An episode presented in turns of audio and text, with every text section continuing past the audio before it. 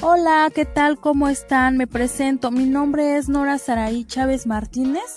Actualmente estoy estudiando la licenciatura en Pedagogía y en la materia Procesos Formativos del Adolescente, asesorada por la profesora Guadalupe Aguilar del Puerto, es donde daré a conocer mi presente audio, en el cual les estaré hablando sobre noviazgos violentos en la etapa adolescente, apoyada también por Alma Yasmín Reyes Robles y Carla Jiménez. En la etapa de la adolescencia normalmente es cuando comenzamos a sentir atracción hacia otras personas. Comenzamos a experimentar nuestros primeros noviazgos, el cual nos hacen sentir entusiasmados y con ganas de comerse al mundo en un segundo. Queremos dar pasos agigantados con nuestra pareja. En esta edad se sabe que los adolescentes son más vulnerables pues es que aún ellos no terminan de controlar sus emociones. Es por ello que todo lo que hacen es basado en la presión de los amigos y de lo que la moda impone. Y si hablamos sobre relaciones en el noviazgo o noviazgo en la adolescencia, se sabe que el tipo de programas que las televisoras les vende eh, o, el tipo de, programas que, nos ofrecen las redes sociales eh, son historias de amor basadas en infidelidades, en drogadicciones, en alcoholismo, por ejemplo. Existe el típico hombre mujeriego y que se alcoholiza por por su futura novia porque la ama tanto que algunas veces prefiere perderse en el alcohol e ir a buscarla para decirle que la ama. Y esto resulta de gran importancia y con un impacto tremendo para los chicos que, ven estos, estos programas, pues ellos normalizan que su pareja les prohíba tener amigos, les prohíba vestirse como habitualmente lo hacían y sobre todo que los celos son parte de un noviazgo, que son naturalizados, ¿no? Que la preocupación es el, es, son celos. Em, chicos, eso no es amor. Eso no es amor. La Organización Mundial de la Salud alertó recientemente que la violencia de género es la primera causa de muerte en las mujeres desde los 15 años.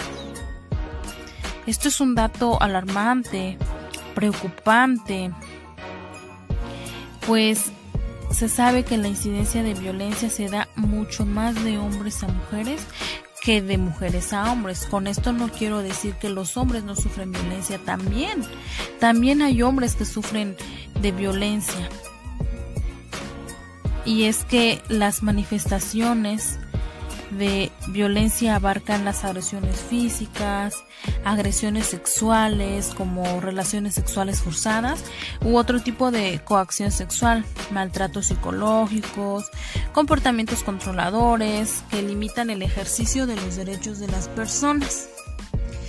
Es difícil imaginar que un noviazgo puede ser violento en la adolescencia, pues es que ahí es donde aparecen los primeros amores y aún se supone que se conserva cierta inocencia. Sin embargo, las víctimas de noviazgos violentos suelen ser las adolescentes y jóvenes de entre 14 y 21 años de edad. Eh, los padres deberían de educar en igualdad a niños y niñas, pero también deberían enseñarles a que se valoren, a que se respeten entre ellos.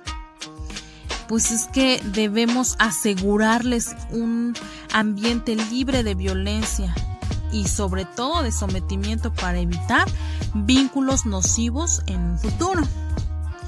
Es importante derribar esos mitos que giran en torno del amor, reproduciendo estas desigualdades y hablarlos con nuestros hijos. Por ejemplo, ¿Cuántos no hemos escuchado hablar de nuestra media naranja? Este es un mito basada en, en una pareja ideal para cada uno, que estamos predestinados de algún modo o para toda la vida y sin selección posible estar con una persona eh, y tolerar excesivamente y justificar que la pareja te golpee, te maltrate psicológicamente, porque mm, tenemos esa creencia absurda que estamos incompletos hasta que no encontramos un gran amor. Es verdad que nuestra pareja nos puede complementar, pero cada uno de nosotros somos únicos somos completos e irreemplazables. O, cuántas veces no hemos escuchado el fueron felices para siempre. Pero esto lo tenemos presente desde la infancia, a través de los cuentos en los que al final de la historia el príncipe azul se enamora de la doncella esos relatos tradicionales transmiten estereotipos de género, es decir, los roles que le tocan socialmente al varón y a la mujer.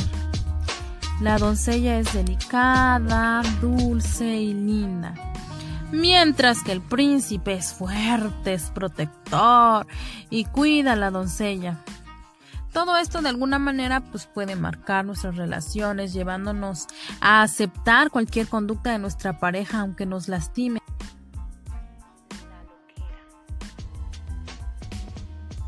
Muchas veces no podemos identificar o no queremos aceptar comportamientos violentos que se dan hacia nosotros, pues normalizamos y aceptamos ciertas situaciones que no deberían pasar.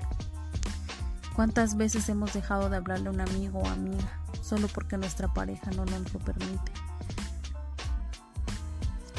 El concepto de violencia en el noviazgo explica que es el acto mediante el cual una persona trata de doblegar o paralizar a su pareja, teniendo intenciones de dominar y someter, ejerciendo el poder. Existen ciertas actitudes que naturalizamos, como por ejemplo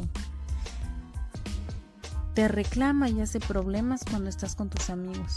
Decide todo lo que harán juntos. Quiere cambiar tu modo de ser o te maltrata con la excusa de que tú lo provocas. Te presiona para comenzar tu vida sexual activa. O cuando ya tiene relaciones sexuales no quiere utilizar algún método de prevención. Se enoja si no accedes a tener sexo. Eso también es violencia. Recuerden que somos un todos desde siempre. Y no es que nos acompletemos con alguien más. Es decir, con otra persona nos complementamos, lo pasamos bien, nos desahogamos. Existe esa mutua ayuda de fortalecimiento y de límites que ambos acordamos. El amor es eso. Es un sentimiento hermoso. Es la satisfacción de ver al otro triunfar, de lograr sus objetivos. Y tal vez termine tu relación y a lo mejor esta persona ya no sienta amor de pareja hacia ti. Solo amor de amigos. Y tú si realmente amas a esa persona, estarás feliz de que ella lo esté contigo sin ti. Les presento la experiencia de una amiga mía, mi amiga Carmen Marín. Yo empecé mi noviazgo cuando tenía 16 años y duré mucho tiempo con esta persona. Al principio fue muy atento, muy detallista. Salíamos al cine, a comer, eh, a veces íbamos al centro, me invitaba un elote, comíamos algodones o tratábamos de salir así como que a los dos nos gustaba mucho comer, entonces siempre íbamos hacia lugares donde pudiéramos comer algo y después regresábamos y nos poníamos a ver películas o a veces me invitaba al cine. Él iba por mí a mi escuela.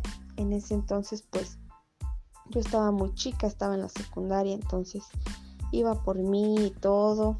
Iba a venir a verme a mi casa, me visitaba.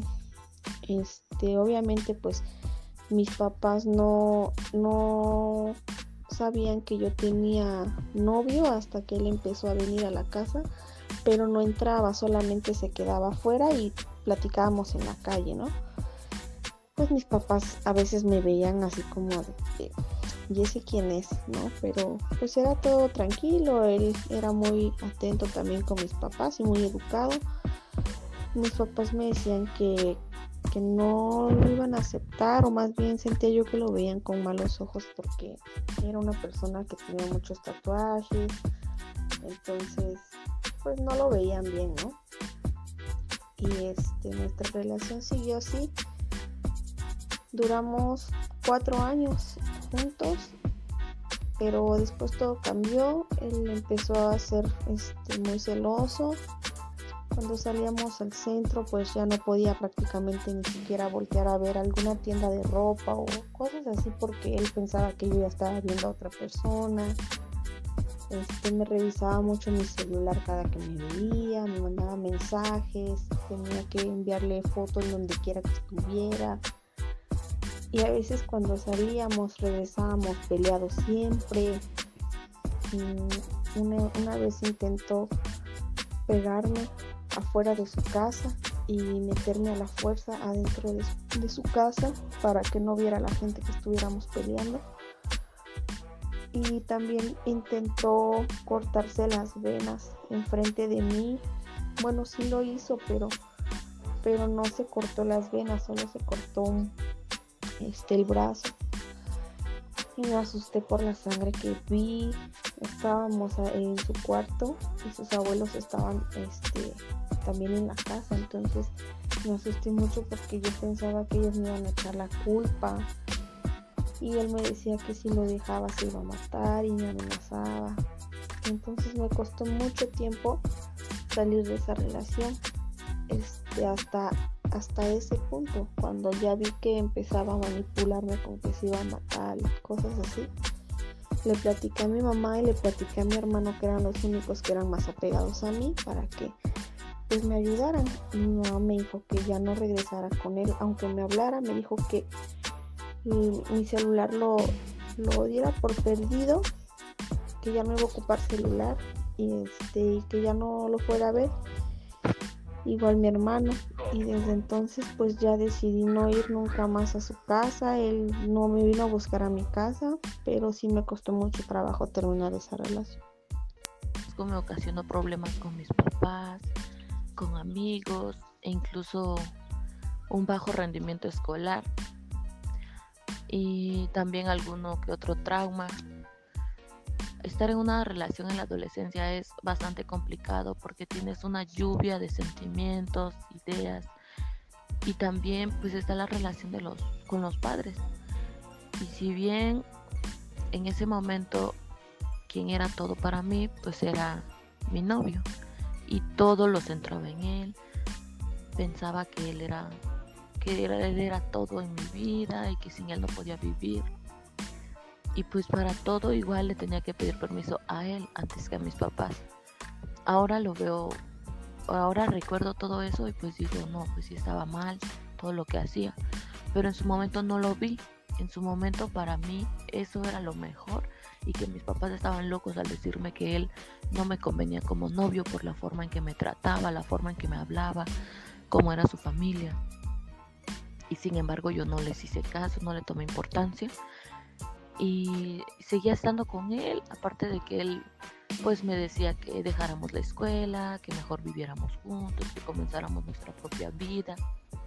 Y fue ahí, en ese momento, en que pues me puse a pensar y, me visualicé y, y, pensé en que si eso era lo que quería, que si ya quería dejar de estudiar, que si quería formar una familia, si quería alejarme de mis padres, porque obviamente mis papás ya habían hablado conmigo que si yo seguía con él, pues que yo me olvidara de ellos, que me olvidara que tenía padres, al igual que ellos iban a olvidar que tenían una hija. Y pues pensé seriamente y yo hablaba con él que cómo pensaba que íbamos a estar nosotros dos sin trabajo y, apenas con, con la, la, secundaria terminada, porque en ese entonces pues estábamos en secundaria. Y pues él me decía que él iba a buscar trabajo, pero obviamente yo conocí esa parte de él también y pues a él no le gustaba trabajar. Y fue ahí donde lo empecé a contradecir y yo le decía que no, que yo quería seguir estudiando. Y él se reía de mí, se reía y me decía que para qué estudiar, que la escuela no servía, que de todas maneras como sin escuela tú tienes trabajo. Y yo le decía que ir a la escuela es estar más preparados, tener una carrera pues nos iba a ayudar mucho más económicamente, íbamos a estar mucho mejor. Y él pues me decía que no, que dejara la escuela, para qué estudiar. Y todo eso fue lo que me empezó a abrir los ojos. Al igual que las pláticas con mis papás, ellos me decían que yo le echara ganas a la escuela, que pues iba bien, que dejara a un lado los novios, que dejara de estar pensando en eso y que me visualizara a mí en un futuro. Y que pues él, él no me convenía por la forma de ser y que pues no ni trabajaba y todo eso. Pero yo entraba en discusiones con mis papás, prácticamente todo lo que hacemos en la adolescencia, ¿no? Tú lo pintas bonito, que aunque tus papás te dicen él es así, tú no les haces caso, tú dices no, él es así, él es mucho mejor, él es buen chico. Y pues claramente está que el amor es ciego en esa edad. O sea, tú solamente lo puedes ver que él es perfecto. Y, pues a veces no lo es, a veces no es así. Y en muchos de los casos pues no lo es también. Y así yo seguía todavía estando con él. Si yo, si él veía que yo tenía amigos hombres, porque yo soy de tener muchos amigos hombres, él se molestaba, me decía que seguro ya andaba de, pues eso, ¿no? Lo que todos dicen cuando una chica se lleva con muchos hombres. Y pues en ese aspecto pues no, porque mis amigos con los que me llevaba pues eran amigos desde preescolar, entonces yo convivía mucho con ellos, yo los veía como unos hermanos, pero él no entendía, no entendía eso. Entonces, ah, pues él me dijo, ¿sabes qué? Quiero que les dejes de hablar a ellos y, y que decidas entre ellos o yo y pues yo obviamente lo prefería a él, hablé con mis amigos y les dije, ¿saben qué? Eh, me voy con me voy con con Eric porque él sí me entiende y, pues él me dijo que no quiere que yo esté platicando con ustedes y ellos o sea fueron buenos buenos amigos porque me dijeron mira nosotros aceptamos tu palabra porque es tu novio pero nosotros no te vamos a dejar de hablar o sea te vamos a dejar de hablar cuando él esté presente pero cuando él no esté, créeme que nosotros vamos a estar para ti igual, todo va a seguir siendo igual, ni nadie le va a estar contando que, que pues yo que tú y nosotros pues hablamos otra vez. Y bueno, eh, siempre me trataba mal, él me hablaba muy feo, o sea, me decía muchas cosas que desde ahí dije, no, yo no quiero estar con él y no, no es para mí. Y hablaba con mi mamá, y entonces le conté que pues, no le dije como tal que quería que me saliera de la escuela, pero pero pues sí, que yo tenía pensado pues estudiar, pero que como diciéndoles que si ellos iban a apoyarme, ellos me dijeron, no sabes qué, nosotros te vamos a apoyar siempre. Y, y pues ya ellos siempre estuvieron conmigo y pues terminé con esa relación y ahora estoy muy muy feliz porque mis papás nunca me abandonaron. Yo creo que si mis papás no hubieran estado ahí también dándome su apoyo, a lo mejor y ahorita estaría ahí con él, con dos, tres hijos Recuerda siempre que el amor es respeto, es paciencia. La persona que te ama realmente no te lastima ni con palabras menos con golpes.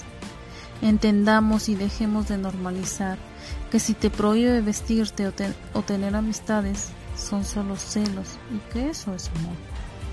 Entendamos que solo se vive una vez, que primeramente nos debemos amar a nosotros mismos y no depender emocionalmente de otra persona.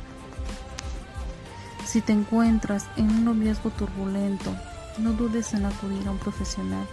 Y también te comparto estos números de la Casa de la Mujer donde dan asesorías gratuitas.